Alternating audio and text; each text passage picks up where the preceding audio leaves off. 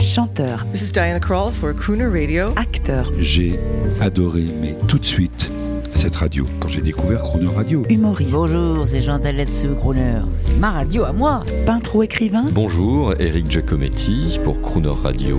ils viennent en amis nous parler de leur actualité et nous raconter leur passion musicale. Crooner and Friends. 8h15, 18h15 sur Croner Radio. Bonjour Grégory Charles. Bonjour. J'ai qu'un regret, c'est déjà vendredi et on va se quitter.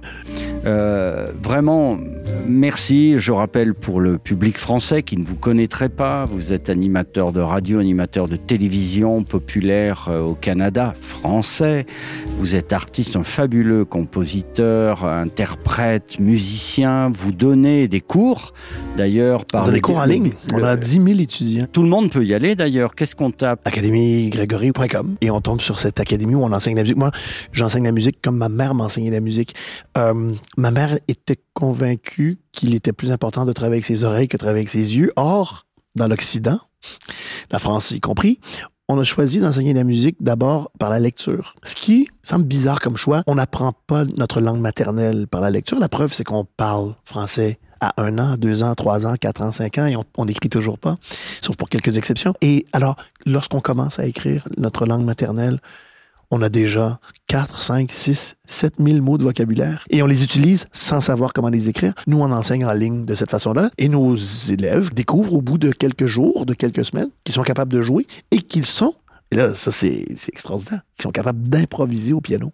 Quand revenez-vous en France nous donner ce fabuleux spectacle interactif hein? Grâce à vous, on a appris que ça remontait à la nuit des temps, ce type Oui. de spectacle. Oui, en fait, euh, bon, j'aime j'aime dire aux gens en spectacle que euh, au début du 19e, les artistes le faisaient, mais il faut aller plus loin. Les, les fous du roi, c'est les, les troubadours. C'était essentiellement leur façon de faire de la musique. On leur demandait de nous raconter une histoire et ils inventaient une histoire sur, ou ils utilisaient une histoire vraiment bien connue, mais sur une musique qu'ils qu'ils composaient. Alors, c'est la raison pour laquelle on a, par exemple, 400 versions de la chanson de Roland. C'est la même histoire, mais qui est racontée de façon différente parce que les troubadours, les trouvères qui ont, qui ont été les, crooners de leur époque, euh, racontaient cette histoire à leur, euh, à leur façon. Moi, je m'inscris dans cette séquence. J'aime bien la musique que moi j'écris, que moi je compose, mais mon, le rôle que je me suis donné, c'est le rôle d'assimiler toute la musique ou l'essentiel de la musique de notre civilisation euh, et ensuite de la resservir sur scène Alors euh, avec une histoire. avant qu'on se quitte, je profite un peu encore. Là, on est au théâtre de l'Européen devant un Steinway. Vous êtes là.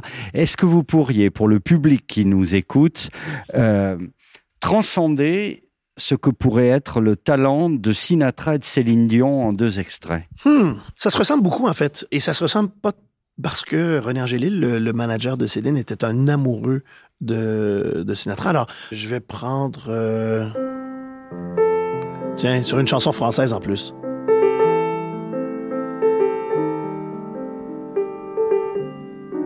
Sur une musique de Claude François.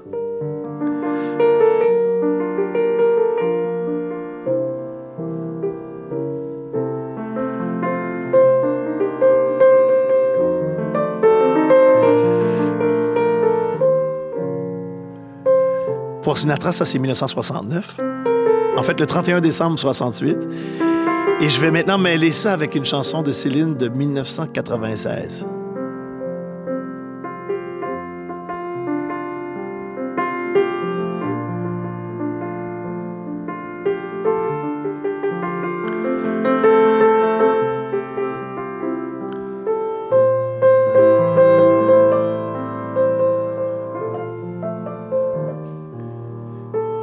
I'm everything I am because you love me.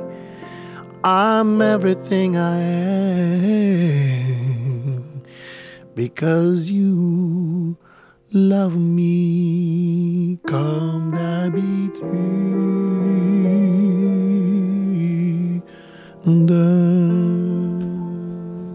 Merci beaucoup, Grégory Charles. Avec plaisir. Quel est votre prochain immense projet? Ah ben d'abord, euh, j'ai l'intention de mourir sur scène. Alors, c'est mon intention. Alors, on continue. Euh, j'ai bien hâte de revenir euh, en France. Cette idée d'a- d'avoir assimilé l'ensemble de la musique des 250 dernières années, il me semble que ça va, ça va si bien dans un pays qui a été au centre de plusieurs des, des révolutions de la musique. Je, je suis même pas certain que les Français sont conscients à quel point ils sont importants dans l'histoire de la musique.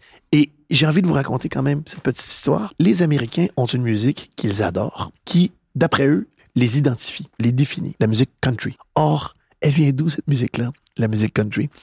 Ah ben, la danse la plus populaire en Angleterre au 18e siècle, lorsque les Anglais sont partis coloniser l'Amérique, c'était une danse française qu'on appelle la contredanse, une danse française qui se danse en ligne, face à face avec son, son partenaire et où on change de partenaire. Alors pensez-y, la contredanse dans la bouche des Anglais qui n'arrivaient pas à dire contredanse, c'est devenu la country dance, la country dance. Et alors les Américains qui se vantent de cette musique, qui effectivement les représente bien, surtout pour le sud de l'Amérique, une musique avec toujours des chansons, toujours des textes très terre à terre, euh, la famille, euh, l'amour, euh, sa mère, bon, et tout ça, et qui danse ses danses avec beaucoup de fierté. C'est une danse française. Et alors, si ce n'était que ça, mais en plus, le jazz, il est né où? Il est né où en Amérique? À la Nouvelle-Orléans. Il est né à la Nouvelle-Orléans dans cette rencontre entre la musique militaire française et la musique africaine de ses esclaves noirs. Alors, je suis, je suis pas certain que les, que les Français, de façon générale, sont conscients à quel point leur rapport musical est important dans l'histoire, pas seulement de leur musique, mais de la musique de, l'humanité. Merci Grégory, merci les amis canadiens, français, merci de venir nous rappeler de bonnes choses en France, si vous avez bien raison. On va terminer par la Nouvelle-Orléans et notre ami Harry Connick Jr. Ah, très bien. Et le temps de vous dire merci pour cette semaine et à très vite. Je le souhaite aussi. À bientôt.